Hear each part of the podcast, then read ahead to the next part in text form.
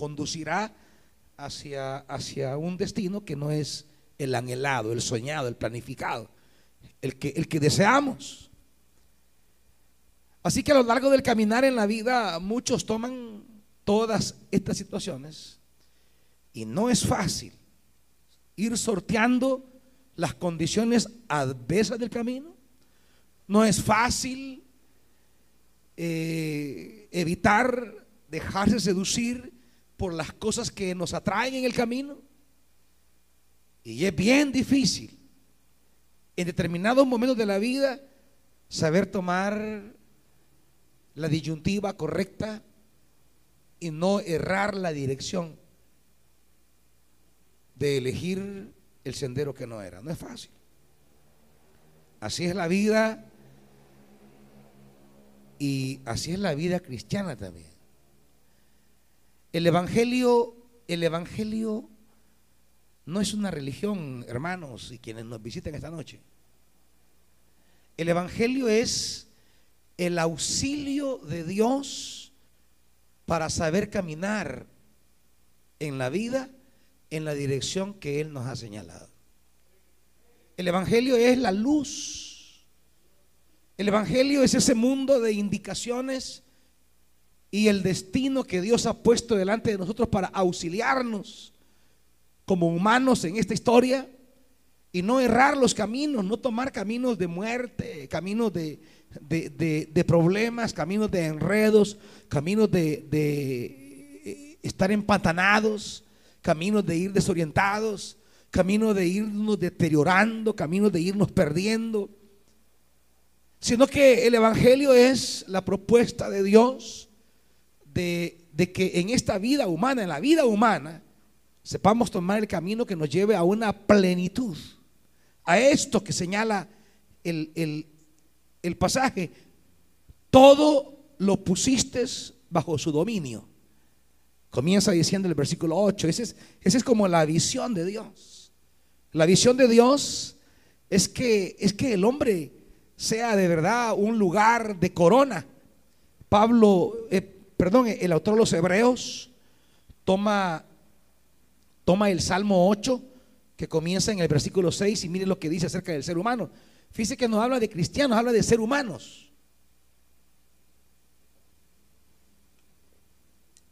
dice versículo 6, como alguien ha atestiguado en algún lugar, ¿qué es el hombre? Para que en él pienses, fíjense bien, el hombre. No hablamos de fe ni religiones. Bueno, no hablamos de iglesias ni de credos. No, el hombre. Porque Dios no quiere, no quiere tratar con religiosos, sino que con el hombre, el hombre. Porque Él creó al hombre. Al hablar de hombre, hablo del ser humano, hombre y mujer, hermanitos. ¿Qué es el hombre para que en él pienses? ¿Qué es el ser humano para que lo tomes en cuenta?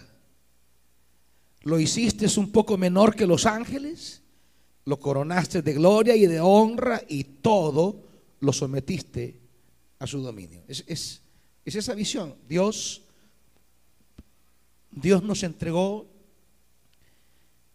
para hacer dominio de la creación, para que ejerciéramos señorío, para que ejerciéramos reino. Pero siempre en el camino surgen las cosas que en lugar de terminar siendo señores, terminamos siendo esclavos. Que en lugar de ejercer señorío, terminamos eh, dominados, controlados Dios le da al hombre una visión de importancia. Dios te convoca a vivir entre los seres humanos y a ser parte de la historia humana, pero para ser corona. Corona, todo, todo lo sometiste. Le has dado gloria, honra. Lo coronaste de gloria y honra. Eso es lo que Dios quiere para todos aquí. Dios jamás planifica la desgracia de nadie. No le atribuye a Dios desgracia alguna. ¿O ustedes creen que Dios se sienta por ahí y dice, voy a, voy a planificar eh, eh, este Pablo, lo voy a planificar una desgracia? Le voy a mandar a su enfermedad cruda. No, hermanitos. Dios no es el que está planificando su daño. Dios no está diseñando un perjuicio para usted. Dios no nos creó para vernos dañados, para vernos afectados. Dios no nos creó para tenernos en desgracia. No, esas no son las obras de Dios. El pasaje dice, lo coronaste de gloria y de honra. Eso es lo que Dios quiere. Dios quiere para usted gloria, quiere honra. Dos términos que hablan de, de plenitud, hablan de, de soberanía, de señorío, de realeza. Dios pensó en nosotros y pensó en que estemos bien, que estemos bien. Dios no ha pensado que estemos mal. Dios no ha diseñado que estemos mal. Dios no ha planificado que estemos mal. No. El problema es que en el camino, otra vez, en el camino, mire lo que dice Eclesiastés. Acompáñeme a Eclesiastés rapidito, por favor.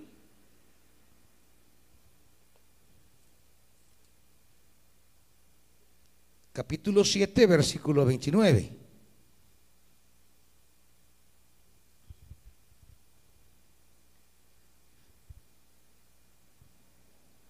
7.29 de Eclesiastés. ¿Estamos? Esa Biblia rápido, hermanitos.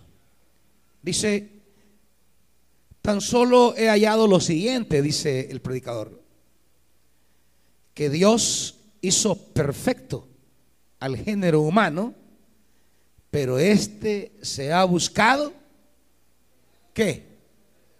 Demasiadas, ¿qué? Complicaciones.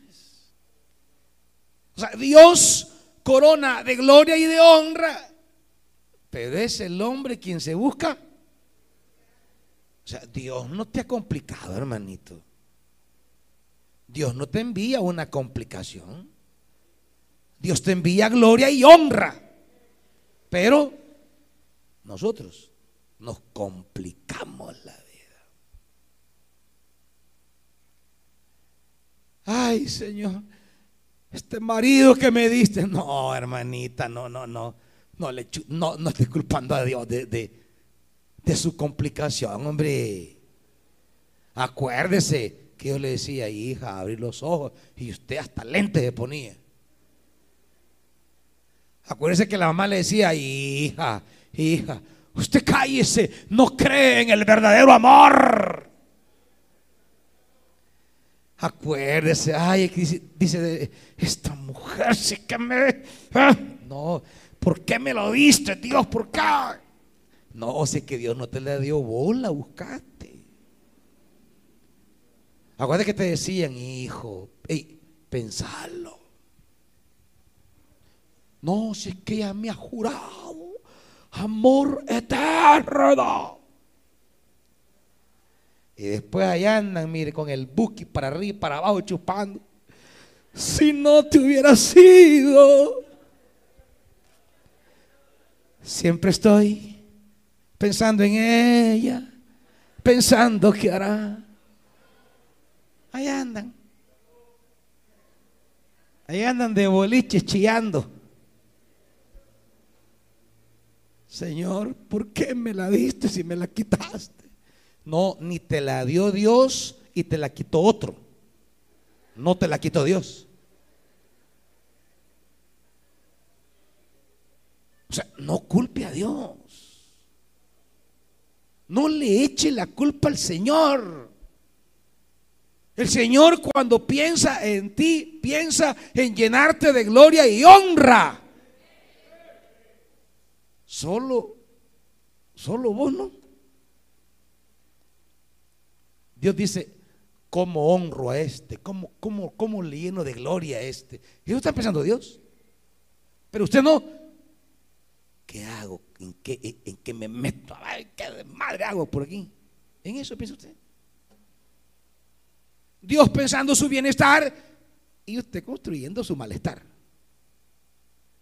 Dios pensando en su beneficio y usted viendo cómo, cómo construye su perjuicio. No esté culpando a Dios. No, no. Dios hace las cosas cabalonas. Dios hace las cosas calidad. Nosotros, nosotros nos metemos en líos porque queremos. Entonces, el Evangelio no es un mensaje religioso, el Evangelio es, es la luz divina que nos asiste para poder disfrutar eso que Dios ha planificado. Es decir, el Evangelio es la luz de Dios para, para, para ayudarme a no meterme en ninguna complicación y así poder entrar de manera efectiva, de manera completa poder coronar la gloria y la honra que Dios quiere darme. Porque en nuestros propios caminos nos alejamos de esa gloria. Por eso dice Pablo, por cuando todos pecaron, ¿están qué? ¿De qué? De la gloria. Y claro, cuando habla de pecado está hablando de todas esas cosas en que nos enredamos nos empantanamos y que nos alejan de la gloria de Dios. Pecado es, pecado en la Biblia es que yo no tomo la dirección correcta. Por eso la palabra ah, pecado viene de una palabra griega amartía que significa eh, no dar en el blanco. Para aquellos que están disparando a la diana, ¿verdad? Al, al objetivo, y no logran dar en el centro, sino que pegan por diferentes lados. Entonces, a eso de no pegar en el blanco, sino que errar y pegar en cualquiera, menos eso se llama pecado en la Biblia. A eso la Biblia le llama pecado. Pecado es no dar en el blanco, es errar. Es decir, Dios nos hizo, nos trajo a esta vida para ir en el camino de honra y de gloria, y eso es dar en el blanco. Pero nosotros venimos y nos enredamos en un montón de asuntos y no logramos ir en la dirección correcta, sino que ese enredo hizo que el tiro saliera desviado y no dimos justamente en el centro. Y al no dar en el centro, entonces no disfrutamos de la gloria de Dios. Es como Pablo entiende, entiende el pecado. El pecado como ese enredo constante del ser humano nos hace errar la dirección, no damos en el blanco y al no dar en el blanco no disfrutamos de lo que Dios ha preparado para nosotros. Él entonces nos envía a su Hijo, nos envía la buena nueva, el Evangelio, nos envía el Espíritu para ayudarnos a dar en el blanco, en el mero centro y eso es la salvación en la Biblia. La salvación es atinarle al camino correcto, atinarle al, al, destino adecuado, justo, preciso, al que Dios ha diseñado. Y entonces ese destino es gloria y honra. Es disfrutar de la gloria y de la honra de Dios. El Evangelio no, no, no es un mensaje religioso que quiere hacernos parte de ritos religiosos. No, no, no. Es ayudarnos a vivir la vida, la vida. Esa vida que muchos están arruinando solitos. Esa vida que Dios te la ha dado para coronarla de gloria y de honra. Pero que tú la estás llevando al abismo. Que tú te la estás acabando que la estás arruinando, que la estás destrozando, que se va erosionando, que se va terminando y en lugar de reflejar gloria, refleja decadencia. En lugar de, reflejar honra, refleja vergüenza. Entonces el Evangelio es el mensaje de Dios para, para, para que tú vayas en, en la dirección adecuada y tu vida vaya siendo bañada de esa gloria, vaya reflejando la gloria, dice Pablo. Cuando él habla de la vida cristiana, habla de reflejar la gloria de Dios. Ese es el objetivo de la vida cristiana. Entonces vamos reflejando la gloria de Dios y nuestra vida se va viendo bien. El creyente, la persona se va viendo bien. Hey, te veo diferente. Algo tenés cambiado. Ya no andas todo, todo, todo desgraciado como antes. Tu vestimenta, tu semblante, tu rostro. Tenés una mirada distinta. Irradias alegría cuando hablamos del plan de Dios, hablamos de eso. No estamos hablando, hey, vos todo empurrado sos ahora que andas cristiano. Hey, vos ya te la picaste, una élite religiosa. ¿Qué es lo que la religión ha hecho? Ha confundido las cosas. Que ya ya no quieren ir a las ruedas de agosto porque no, me voy a contaminar. Eso, es el Evangelio. El Evangelio es que irradiemos en la vida la gloria de Dios. Que la gente me vea y vea la gloria de Dios. Y diga, hey, este algo tiene. Hey, es que este tiene otra, otra, otra cara. Su mirada es tan viva, alegre. No, es aquel todo bravucón que andaba, toda aquella amargosa que ajenjo le decíamos. ¿O cómo se llama esa hoja verde que usan?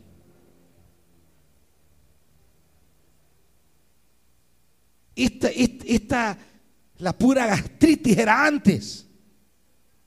La pura bilis andaba repartiendo. No, hombre, hoy, hoy bien contento. Y digo esto porque hay muchas iglesias y muchos cristianitos que creen que andar todo empurrado, bravo, serio y bravo con los demás es ser cristiano.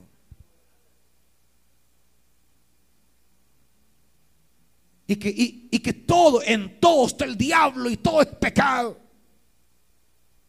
No, no, no, no, eso, ese no es el plan de Dios.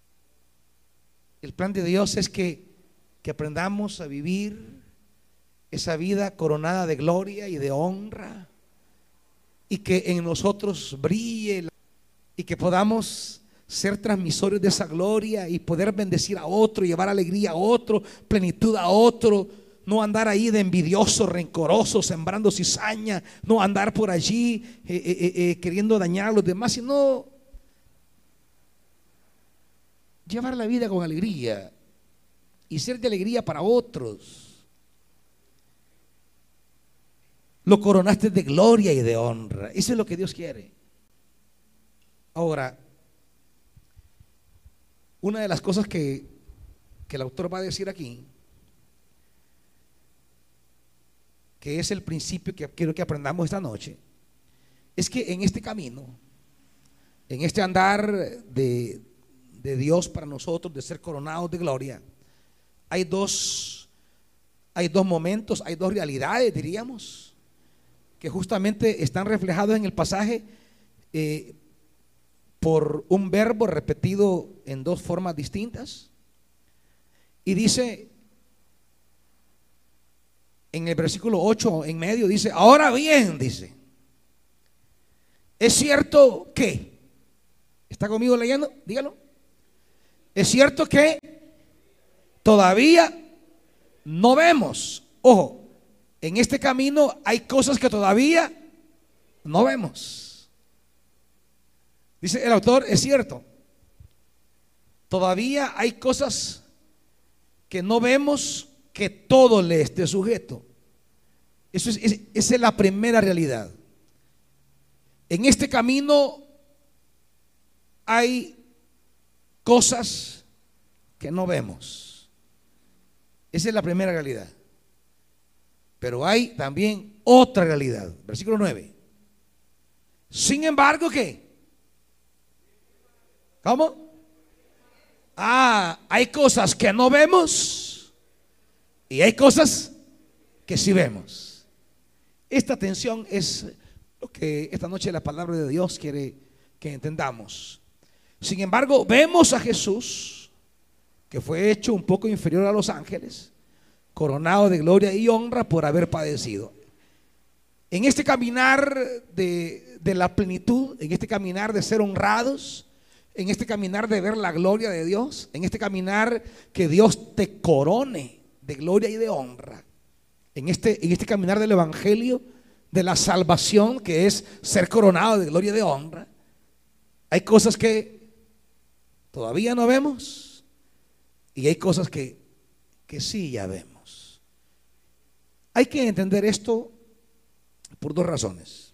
Uno, porque a veces una de las tentaciones de caminar o que nos da cuando va caminando es que, que quisiéramos llegar ya. Nos da aquella ansiedad, aquella urgencia. No, es que yo ya quiero ser coronado de gloria y de honra. Es que yo ya quiero ser lleno de todas las promesas de Dios. Es que yo ya quiero tener mi bendición. Es que yo ya quiero los beneficios totales. Y nos da una ansiedad. ¿Por qué?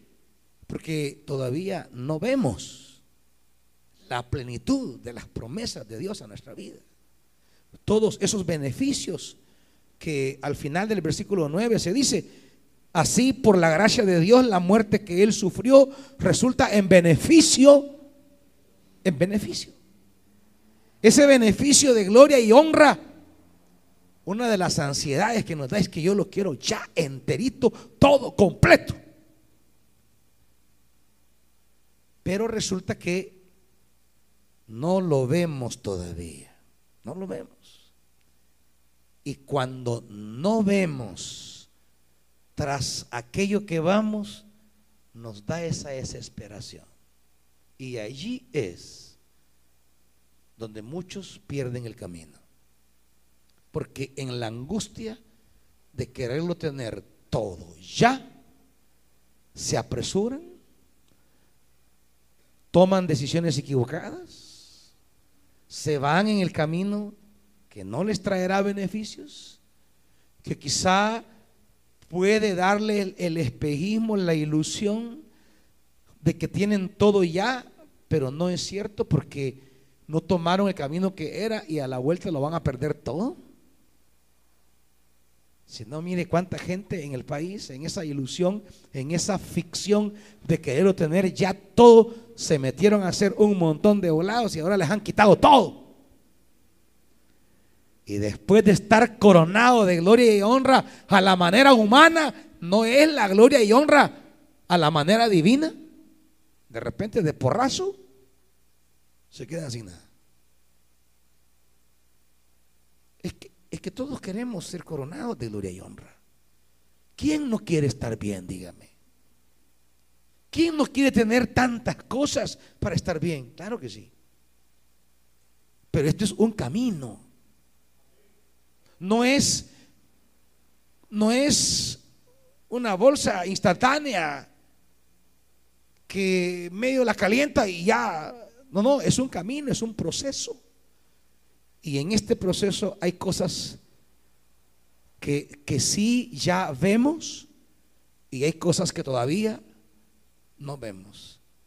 Y hay que entender que las cosas que no vemos todavía no deberían de desesperarnos, no deberíamos de angustiarnos. Y para esto necesitamos el Evangelio y el Espíritu para ayudarnos, para asistirnos a no descontrolarnos, a no apresurarnos, a no, a no andar de acelerados. Muchos acelerados se meten a enredos que no tienen que meterse. Se meten a opciones que no tienen que meterse. Eso le pasó a Israel en el desierto. Hay tantos pasajes que alguna vez hemos leído, no los voy a llevar ahí, pero que, dice que, que Israel no miraba la tierra.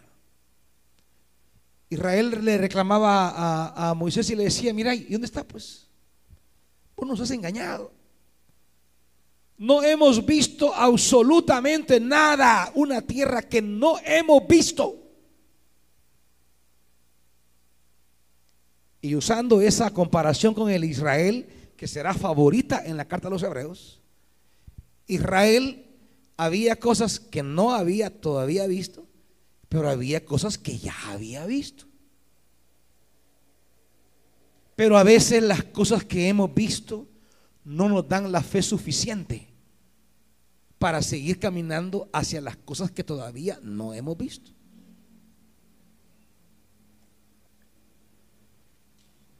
¿Qué vio Israel? Pues Israel vio las plagas de Egipto. Y vio cómo las plagas afectaron a todo Egipto, pero no les afectaron a ellos. Ellos lo vieron. Y eso debió de despertar fe, hermanitos. Pero no solo fue eso, un día murieron todos los primogénitos de Egipto y no murió un solo primogénito de Israel. Tremendo. ¿Qué más vieron? Un día salieron de Egipto y todos los egipcios salieron a dejarle oro, plata, tomen, váyanse, llévense, todo esto. Salieron cargados de oro,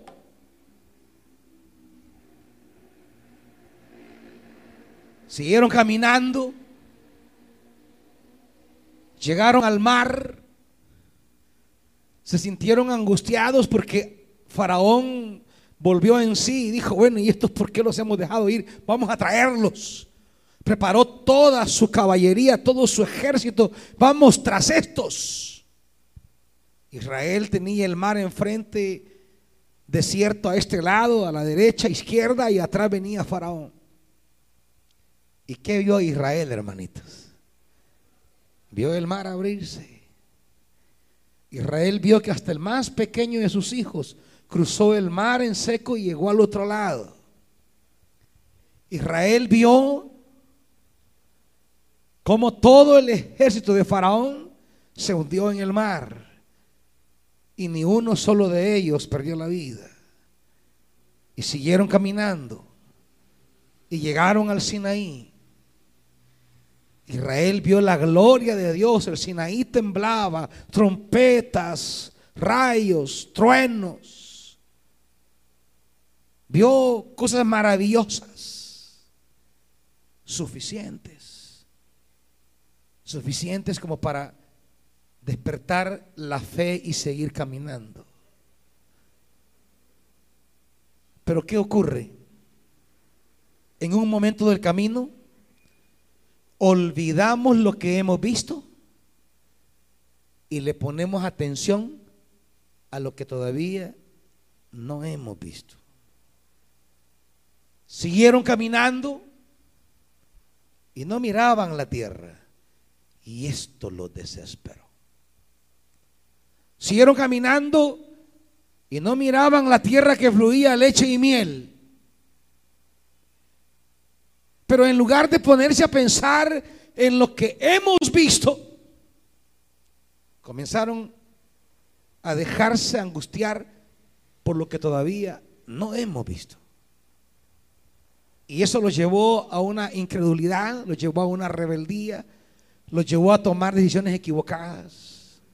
Comenzaron a decir, nombremos un jefe y regresémonos. Comenzaron a decir, sublevémonos contra Moisés. Comenzaron a decir, Dios nos ha mentido, nos ha traído aquí para matarnos. Comenzaron a pensar cosas extrañas, comenzaron a tomar decisiones equivocadas, comenzaron a enredarse en el camino y muchos comenzaron a caer. Dejaron de avanzar, dejaron de seguir. ¿Cuántas veces nos sucede a nosotros lo mismo exactamente? A veces perdemos la memoria de las cosas que hemos visto de la mano de Dios en nosotros. La manera en que Dios ha obrado de manera cuando yo ni cuenta me di, ni me percaté. Y cuántas veces sí me he percatado de la buena mano de Dios. Y poder recordar, hacer un inventario, la memoria. Pero somos desmemorizados. Tenemos Alzheimer espiritual. Olvidamos lo que hemos visto de Dios. Y de repente entramos en fases donde no vemos por lo que luchamos Sentimos que se aleja la tierra prometida. Nos sentimos indefensos ante los estorbos que encontramos para llegar a la tierra prometida. Sentimos que no avanzamos con la velocidad que quisiera avanzar, que los esfuerzos parecen no resultar en, los beneficios que quisiéramos ya y en la cantidad que lo quisiéramos. Y entonces entramos en unos estados de bajón espiritual como que si acaso no has visto la mano de Dios en tu vida. Cuando cuando seas prisionero de la ansiedad de lo que no has visto, comienza a recordarte lo que has visto. Y cuando comiences a recordar lo que sí has visto, entonces tu corazón se llenará de fe y dirá, el Dios que yo he visto hacer esto es el Dios al cual seguiré viendo hacer cosas.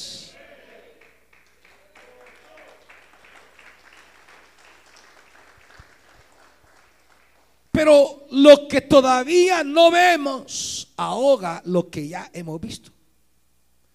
Lo que todavía no vemos asfixia aquello que ya fuimos testigos.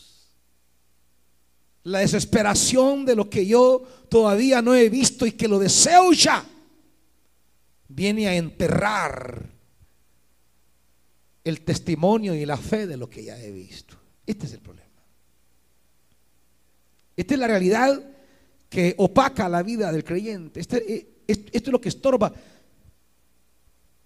A veces nos comportamos como si nunca Dios ha obrado en tu vida. A veces entras en unos de tus estados medio depresivos como si jamás has visto la mano de Dios en tu vida. Muchas veces entras en unos tus bajones como si no has sido testigo del poder de Dios. Muchas veces te comportas como los que nunca han visto nada de Dios. Y tus ojos han visto. Tus ojos han admirado.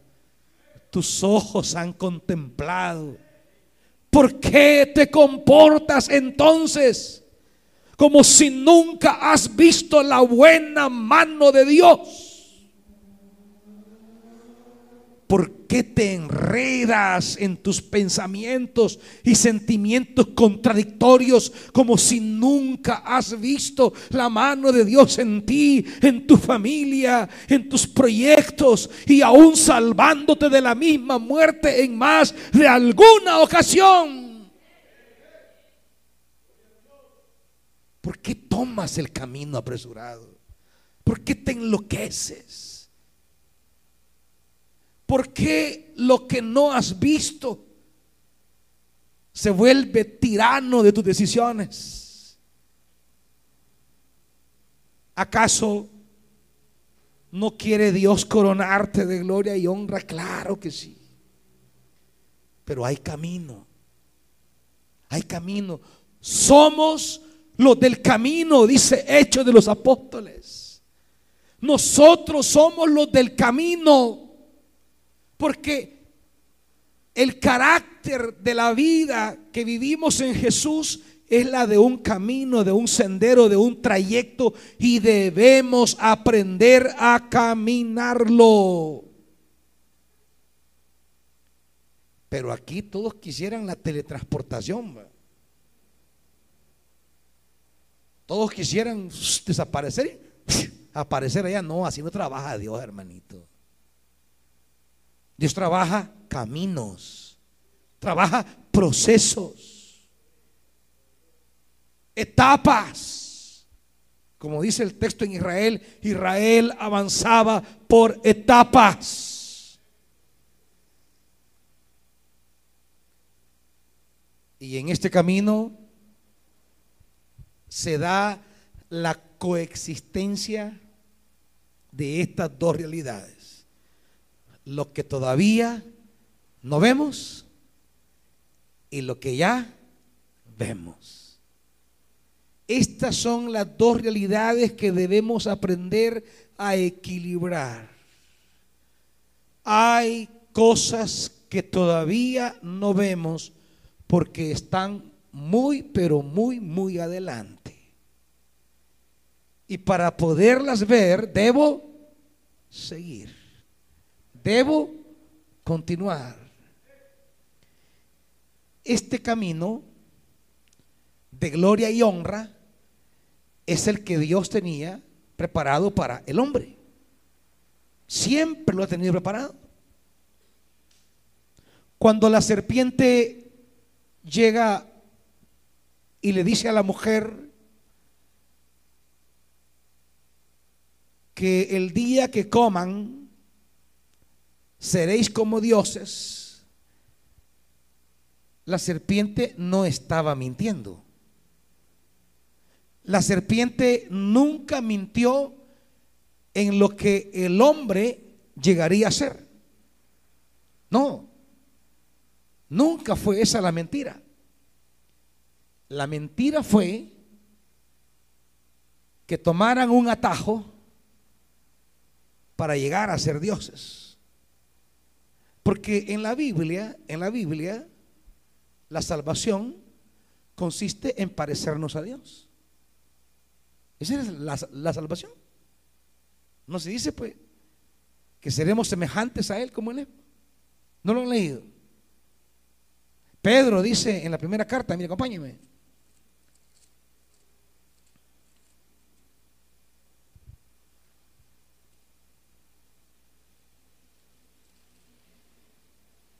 En la segunda carta, perdón.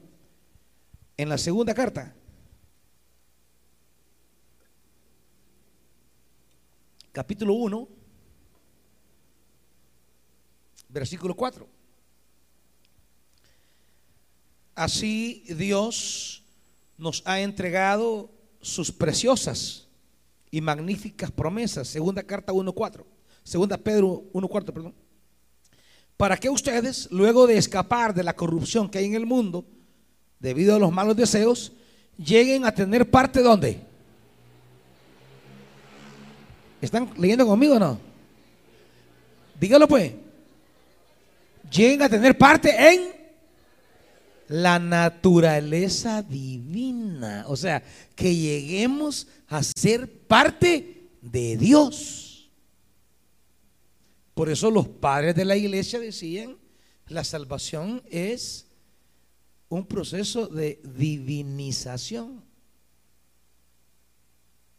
Los seres humanos están diseñados para llegar a ser parte de Dios, a ser como Dios parte de su naturaleza divina. Por eso Jesús cita el Salmo en el Evangelio y dice, yo dije, dioses sois todos vosotros.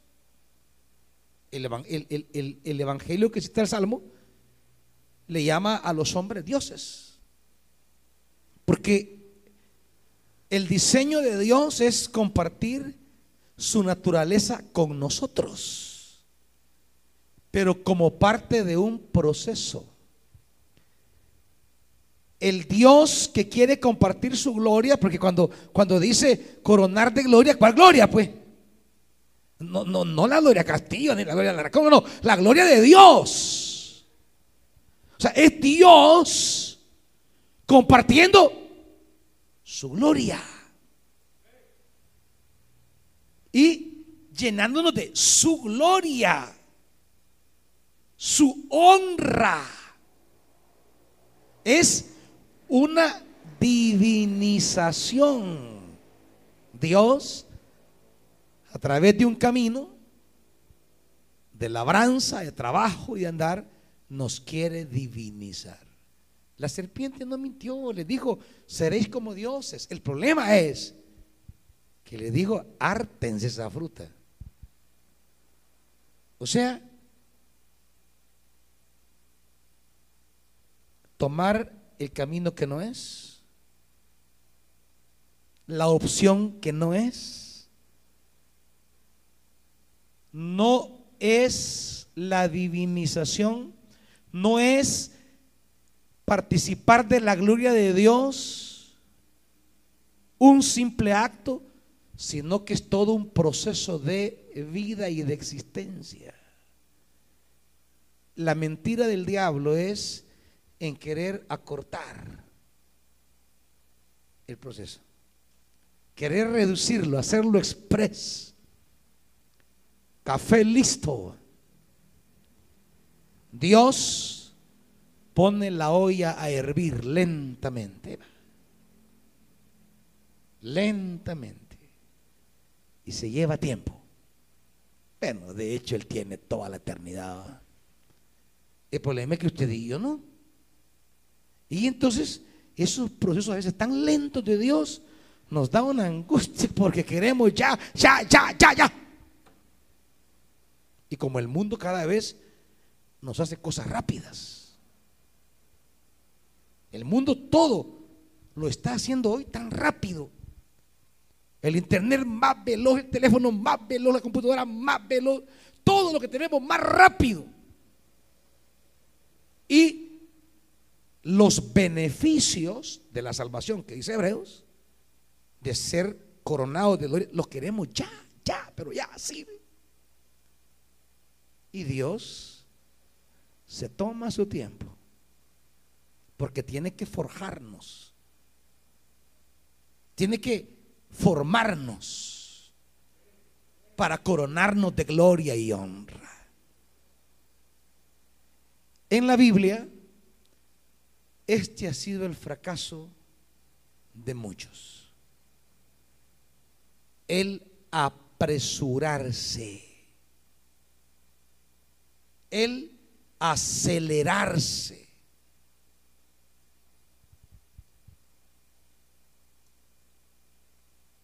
Hay tantos ejemplos que podríamos mencionar. Solo quiero llevarlos a uno en Génesis 50.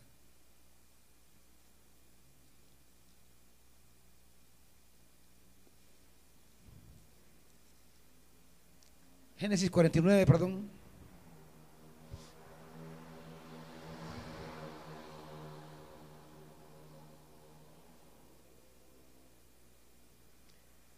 Génesis 49, versículo 1 dice, Israel llamó a sus hijos y les dijo, voy a declararles lo que va a suceder en el futuro. Va a darles la palabra que va a marcar su futuro. Y comienza a llamarlos uno por uno. Y dice, hijos de Jacob, acérquense y escuchen. Presten atención a su padre Israel. Versículo 3. Tú, Rubén, eres mi primogénito. Primer fruto de mi fuerza y virilidad. Primero en honor y en poder. Esto es, esto es lo que significaba eh, eh, Rubén desde su padre, porque fue el primero. Y por tanto, al ser el primero, traía privilegios, derechos, oportunidades especiales. Eran de él, le pertenecían, él las tenía. Honor y poder, que es lo que dice Hebreos gloria y honra. Eso, eso, es lo que, eso es lo que tenemos por diseño divino. coronación de gloria y honra es el diseño de Dios para nosotros. Pero como decía Eclesiastés, nos enredamos y, y aunque el versículo 3 habla de lo que Rubén tenía por diseño, por, por principio, el versículo 4 habla de la complicación de él. ¿Y cuál fue el problema de él? ¿Con qué palabra empieza? Impetuoso. Impetuoso como un torrente. Conclusión, ya no serás el primero. Lo eras por derecho, por naturaleza. Pero por tu carácter, por tus decisiones, por tus caminos impetuosos, ya no serás el primero. ¿Por qué? Te acostaste en mi cama, profanaste la cama de tu propio padre. En la antigüedad,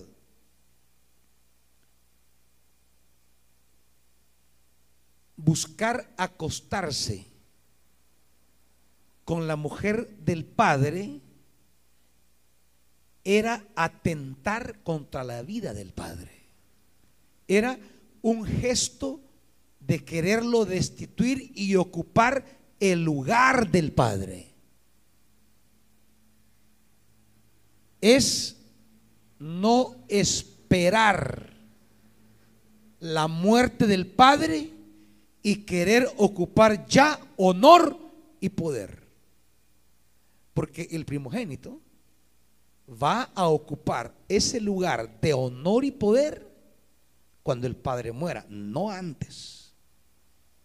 Pero una manera en que en el antiguo Israel se evidenciaba el derecho de disputar ese lugar de honor y poder es queriéndose acostar con la mujer del padre. Por eso es condenable en el Levítico eso.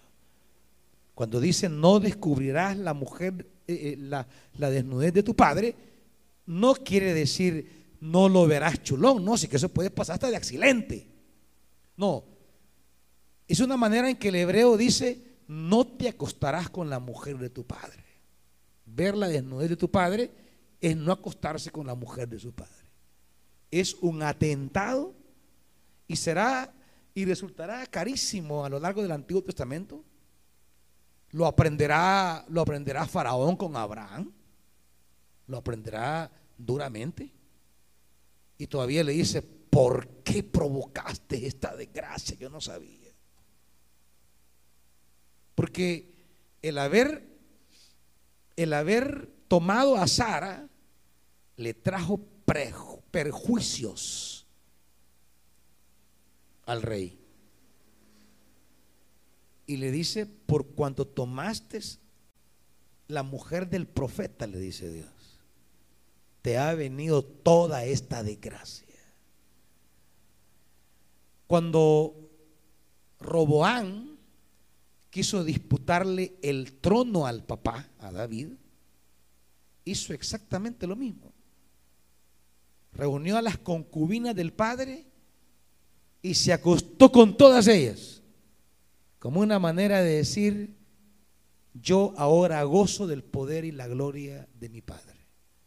Pero David estaba vivo. No podía hacerlo todavía.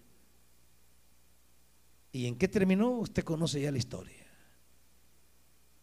Rubén, primero en poder, primero en gloria. Todo lo tendría, pero todavía no. Hay que seguir el camino. Hay que saber esperar, pero impetuoso. Y siendo el primogénito, dejó de ser el primogénito.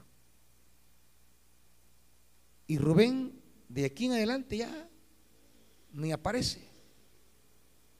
Y hay listados de las tribus, en algunos listados de la Biblia que ya ni lo toman en cuenta.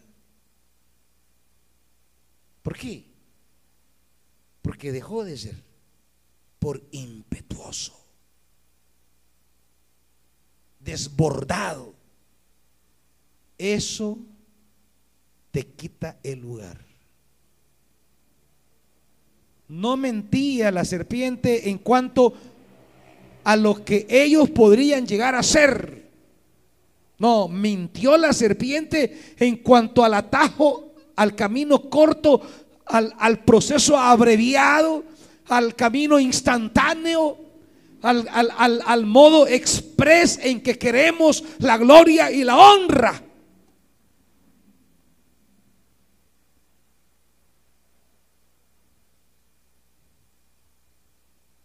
Y todo se complica cuando nos afligimos por lo que no vemos todavía. Lo que no veo. Me angustia, me desespera, me acelero y quiero ya.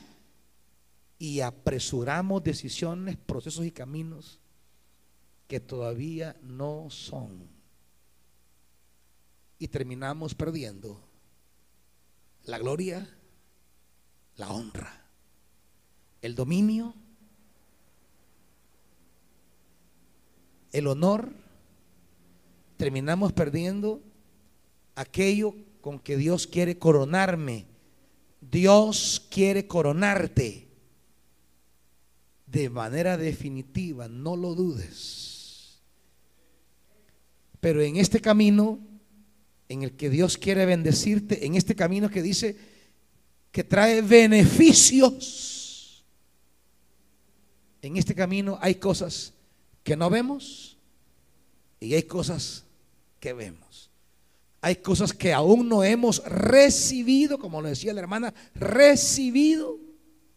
Y hay cosas que ya hemos recibido. Y las cosas que hemos recibido nos deben impulsar a seguir. Nos deben impulsar a continuar.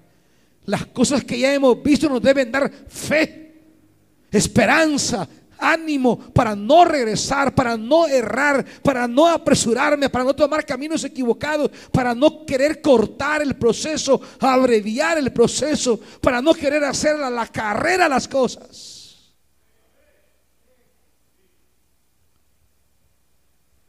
Y una de las cosas que, que hemos recibido, solo una voy a escribir ahora porque el tiempo se me fue, Segunda Corintios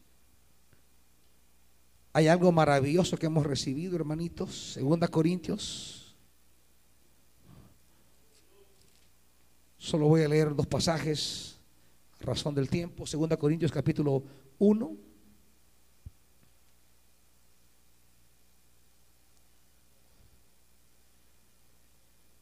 Dice versículo 20.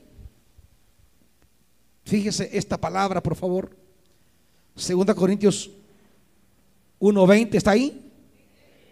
Todas las promesas que ha hecho Dios son que, hermanitos, son sí, aunque no las veamos. Dios ya te dio el sí, iglesia. En Cristo. Ya te dio el sí en Cristo. A todas sus promesas. Todo lo que Dios te ha dicho, Él te ha dicho, por supuesto que sí. Definitivamente. No lo dudes significa. Así que, por medio de Cristo, respondemos. ¿Qué respondemos? Responde entonces a esto que digo Todas las promesas que ha hecho Dios son sí en Cristo. Amén, decimos todos correcto. Para gloria de Dios. Dios es el que nos mantiene firmes en Cristo, en este camino, tanto a nosotros como a ustedes. Él nos ungió, nos selló como propiedad suya y puso su espíritu en nuestro corazón como qué? Como garantía de sus promesas. Como arras, dice la reina Valera. como arras, ese anticipo. Todas las promesas de Dios son cosas que todavía no vemos, pero hay algo que ya vemos y es su espíritu moviéndose entre nosotros. Su espíritu con nosotros. Su espíritu a través de nosotros.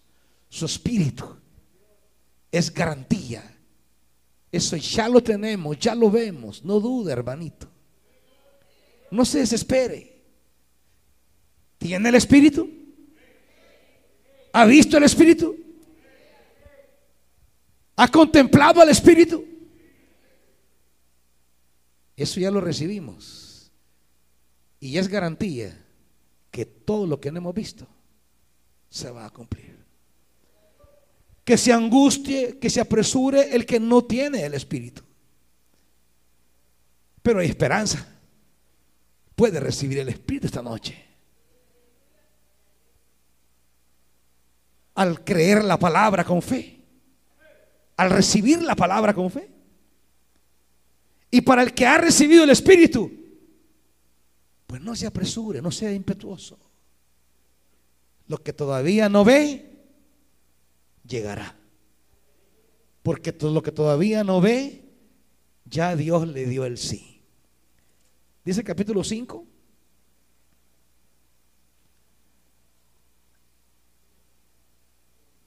Dice versículo 4, capítulo 5, versículo 4, aquí cierro por el tiempo. Realmente vivimos en esta tienda de campaña suspirando y agobiados, pues no deseamos ser desvestidos, sino revestidos, para que lo mortal sea absorbido por la vida. Para esto fuimos hechos. Y en esto consiste la vida, que esto mortal se va llenando de vida. Ese es el camino del Evangelio. Ahora, es Dios quien nos ha hecho para este fin y nos ha dado su espíritu como garantía. Vuelve a decirlo. Hay un fin, un propósito, una finalidad divina con usted. Y es gloria y honra. Esa es la finalidad de Dios, que lo débil se haga fuerte, que la muerte se haga vida. Es la finalidad de Dios y nos lleva en ese camino. Pero mientras nos lleva y hay cosas que no vemos, hay algo que ya nos dio y que vemos. El Espíritu, las arras de nuestra herencia. Dirá Efesios, Él, leámoslo para terminar, porque no quiero dejar ese pasaje, Efesios 1. Efesios 1,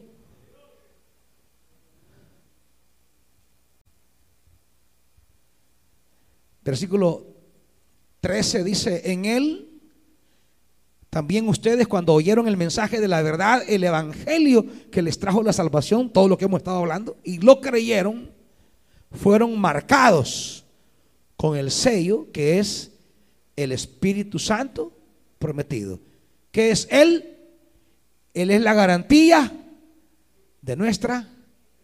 Hay una herencia para ti, hermanito como la tenía Rubén, pero la dejó ir.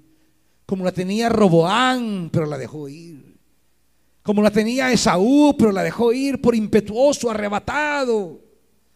Porque lo que no veía, no lo valoraba. Lo que no veía, no lo estimó. Y nunca valoró también lo que había visto hay una herencia de gloria y honra para todos. Y en esa herencia hay cosas que ya recibimos, hay cosas que no hemos recibido, hay cosas que ya vemos, hay cosas que aún no vemos. Pero el Espíritu Santo está aquí para darnos esa certeza. Por tanto, iglesia, no tienes que desorientarte, no tienes que desviarte tienes que mantener la marcha constante y firme, sin claudicar, sin desviar. Y, y si alguien esta noche Bueno, no ha recibido el Espíritu, puede venir al frente y creer la palabra con fe y el Señor le va a llenar de su Santo Espíritu. Lo va a sellar. Y si alguien esta noche necesita la asistencia del Espíritu en el camino, porque le angustian los que, las cosas que aún no ve y les esperan, venga porque el Espíritu le va a dar una fortaleza, una dirección, una luz. Si alguien siente la necesidad de una consolación del Espíritu en este camino, venga al frente porque el Espíritu va a darle una consolación a su vida para que su camino sea firme, constante, marchando, sin volver atrás. Si alguien está angustiado porque todavía no ve lo que, ha, lo que le ha sido prometido, venga, el Espíritu le dará una palabra de luz, de consolación, de fortaleza, de ánimo.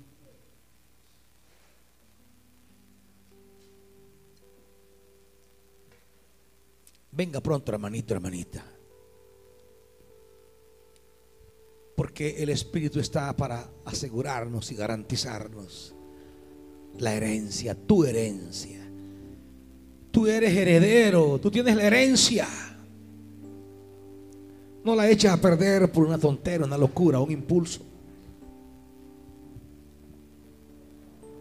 La herencia es tuya. El Espíritu en ti te lo garantiza. Es la garantía de tu herencia. En este camino vas a ver tantas cosas que quieren estorbar tu marcha y tu caminar. Si tú has ido caminando y avanzando y todavía no has visto lo que quieres ver, si has recibido una promesa y todavía no la has visto, ese no es motivo alguno para ya no seguir. No es razón para desistir. No es causa para volver atrás. Porque tú has visto la mano de Dios. Por tanto, es noche para acelerar la marcha. Es noche para comprometerte más. Es noche para decirte voy contigo, Señor. Es noche para que Dios corone de gloria y honra tu vida.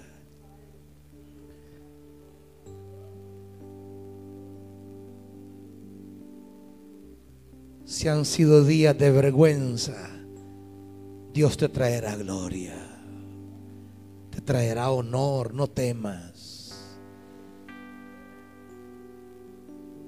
Él no te ha traído aquí para que vuelvas, para que regreses. Te ha traído aquí para que corones la marcha, para que llegues al final para que se caigan esos muros y tú puedas entrar, para que esos gigantes sean derrotados.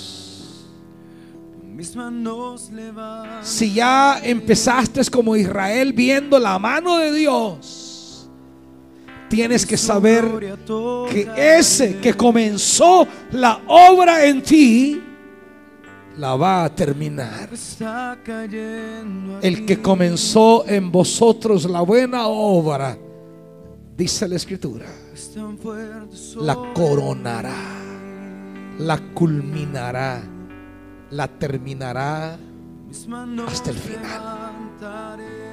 Hasta el final. Dios no te ha traído para dejarte a medio camino. Dios no te ha traído para entregarte en manos de tus enemigos. Dios no te ha traído para verte fracasar. Dios no te ha traído para verte hundirte. Dios te ha traído para coronarte de gloria y de honra. Por tanto, esta noche es noche para afirmar el compromiso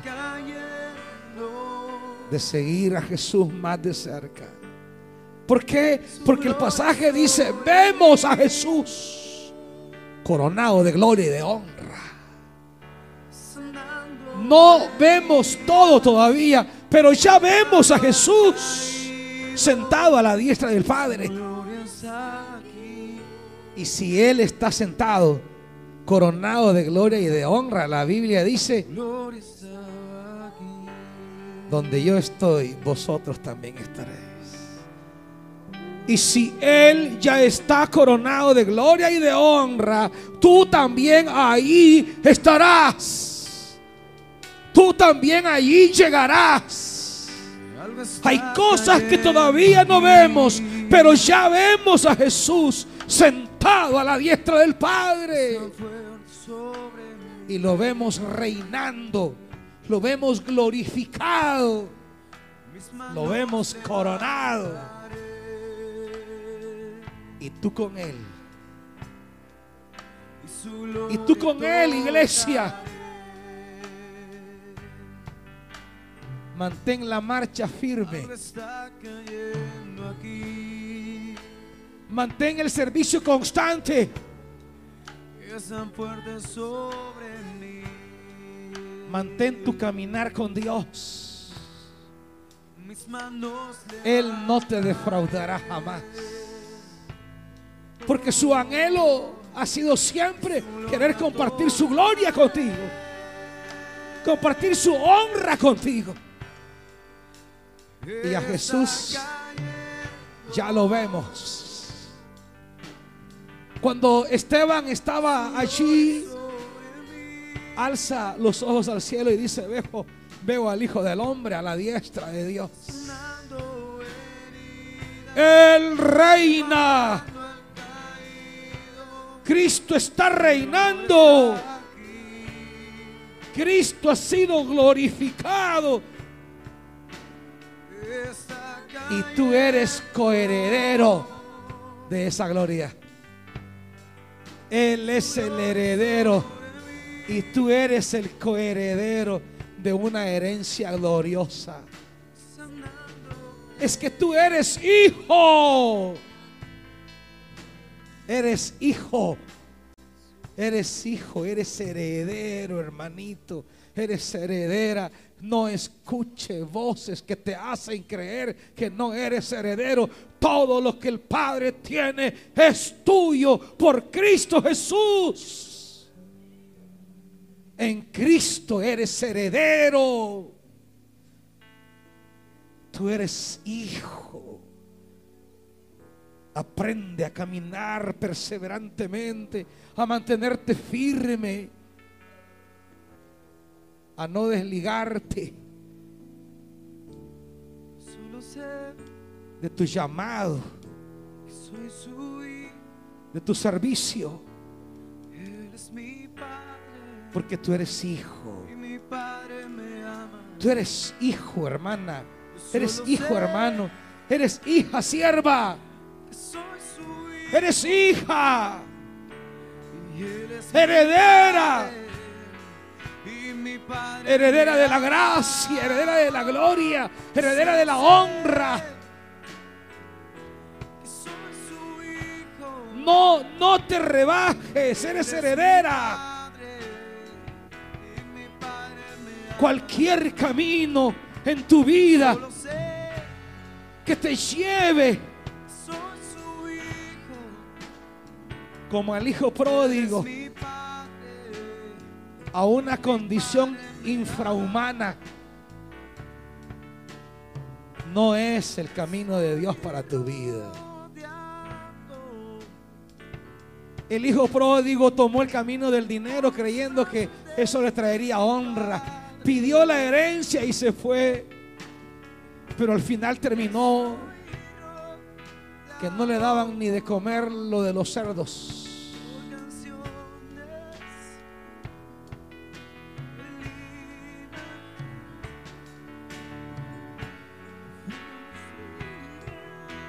Pero era hijo. Y un día decidió regresar. Era hijo. Fue recibido como hijo, fue coronado como hijo, vestido como hijo y tratado en la mesa como hijo.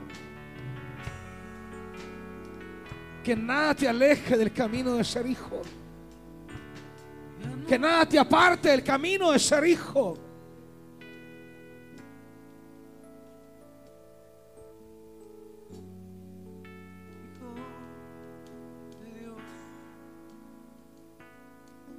El camino de ser hijo siempre traerá honra.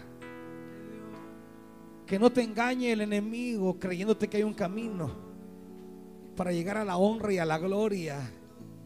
Un camino que no sea el de ser hijo. Solo el camino de ser hijo te dará gloria y honra. Nada que te aleje de la casa del Padre será el camino de gloria para ti. Nada. Nada que te aleje de la casa del Padre será camino de gloria y honra para ti. Nada. Solo estar junto al Padre. En la casa del Padre, en la mesa del Padre. Aunque quizá haya un hermano que no te quiera, como aquel hijo lo tenía. Pero la casa no es la casa del hermano, es la casa del Padre. Y mientras estés con el Padre, serás hijo y serás heredero. Y lo tendrás todo. Porque tu proveedor no es el hermano, es el Padre. Tu proveedor es el Padre.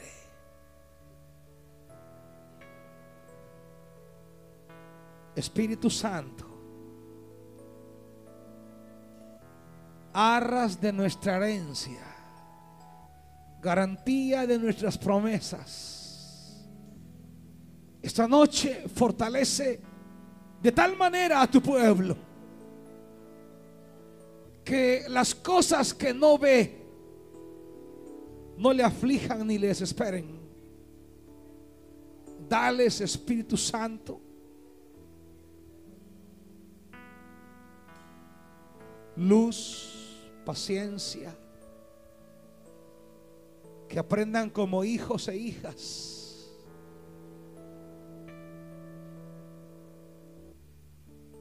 Que para recibir gloria y honra deben avanzar, caminar y cruzar etapas. Espíritu Santo, si hay un hijo, una hija tuyo esta noche, angustiado por lo que todavía no ve, háblale, amado Espíritu, háblale, consuélale. Si está abatido y angustiado y quizás los días han, han presionado más lo que aún no ve y se ha sentido desbalancear, naufragar, su vida ha estado turbada con pensamientos equívocos, con sentimientos desorientados. Espíritu Santo, di hoy la palabra que calme la tempestad en ese corazón y el mar vuelva a la calma y la barca siga avanzando y la barca siga caminando. Si alguno estaba teniendo pensamientos de mejor hundir la barca o de regresarse,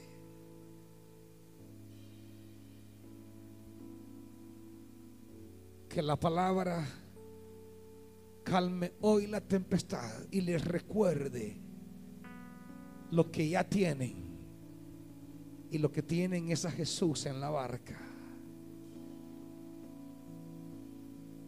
Tienen a Jesús en la barca.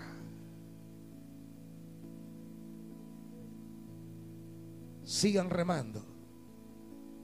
Sigan remando. La tempestad pasará. Las olas quedarán atrás. Los vientos cesarán. Sigue remando. Porque lo que Dios tiene para ti llegará sin duda alguna.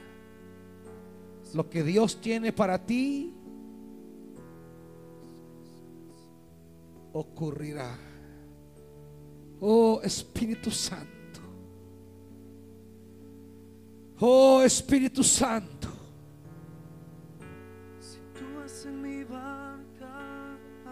Oh Espíritu de Dios. Anima a tu pueblo para que siga avanzando. Para que siga remando. Porque tu gloria les alcanzará. Tu honra los culminará.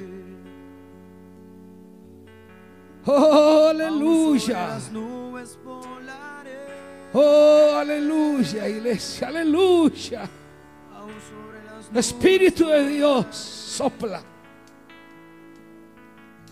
Sopla y trae sobre este pueblo el ánimo para seguir avanzando, caminando, para deshacerse no tengo razón de los pensamientos y decisiones que han turbado su corazón y enfilar sus pies, hacer sendas derechas, como dice la palabra, en el camino de la honra y la gloria.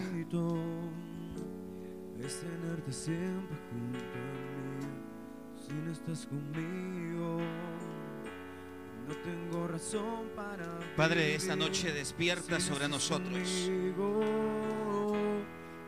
Ah,